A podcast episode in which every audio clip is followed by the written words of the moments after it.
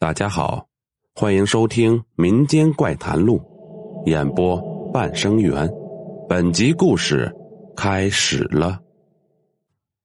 我爷爷不大说话，属于不怒自威的那种，一辈子吃过很多苦，拉扯我父亲他们四个兄弟长大成人，成家立业，对孙儿孙女很慈爱。但是从来不溺宠我们，没叫过苦，没说过累。我想，男人无非就是这种。可惜，他的孙子，我这辈子也学不来他的那种隐忍与坚强。我奶奶迷信，关于这一点，我爷爷是深恶痛绝呀。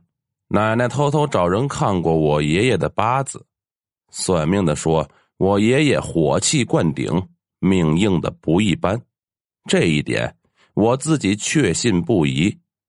老家有个病恹恹的神婆，听说还很厉害，乡里乡亲谁有个头疼脑热的，都上他那儿去问。可是他不管在哪儿，只要看到我爷爷，就避之不及，跑得像个鹌鹑一样，精神好的很。他与我奶奶关系很好。曾私下告诉我奶奶，他这种人经常走音，与鬼神交流。爷爷身上一股正气，每次逼得他没来由的害怕。有年夏天，天气特别的热，整个村子里的人到百里之外的一个地方去修水库，老弱病残才可以留在村子里面。我爷爷和几个年轻人。也被安排留守在村子里面，负责防火防盗。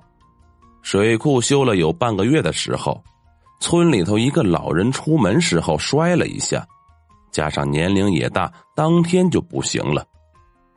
爷爷他们几个人一边派人去工地报丧，一边处理后事。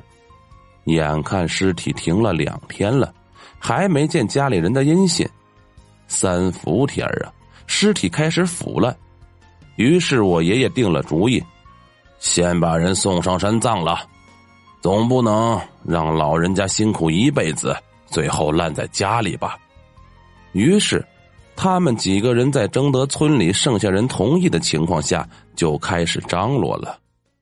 味道很大，几个年轻的小伙子都闭住呼吸往棺材里面抬。我爷爷搂的是腰部那块儿。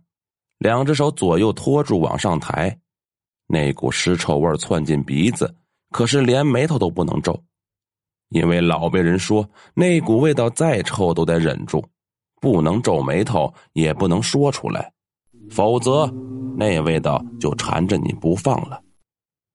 他们抬着死人往棺材里面放，谁知状况发生了，我爷爷因为搂得太紧。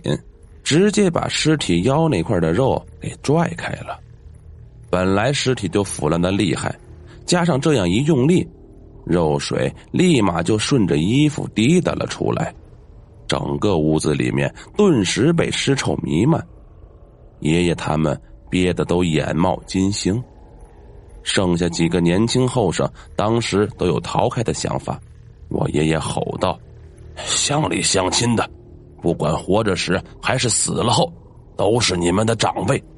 今天谁要扔下，我弄死他！说完，让旁边人端来一大碗白酒，挨个贴着碗边灌了几大口，趁着酒意安埋了死者。当夜家里就我爷爷一个人，回到家全身都不舒服，鼻子里面还是那股味道。饭也吃不下，就上床睡了。刚睡下，时间不长，听见门响，我爷起了床，开了门，发现外面什么都没有，正准备回屋继续睡，突然余光瞄见四五米外的场边有了黑影。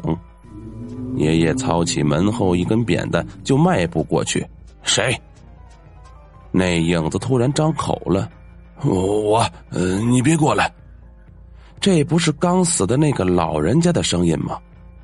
爷爷当时心里也不虚，大声喊道：“你不去我们给你安顿的地方，难道专门是来找我的吗？”我送你入土。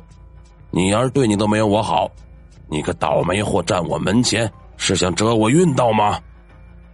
那边就开始抽泣，声音很委屈，又好像很怕我爷爷。你赔我的药，你赔我的药。我爷听完是火冒三丈啊，心想我好心好意的帮你办后事，你自己烂了扎实，害人不浅，还怪开我来了。于是大喊一声：“我赔你个屁！”一扁担抡过去，结果从床上摔了下来。原来呀是个梦，可是梦里头一切都很真实。从地上爬起来，爷爷突然觉得精神很好，身子也没有不舒服了。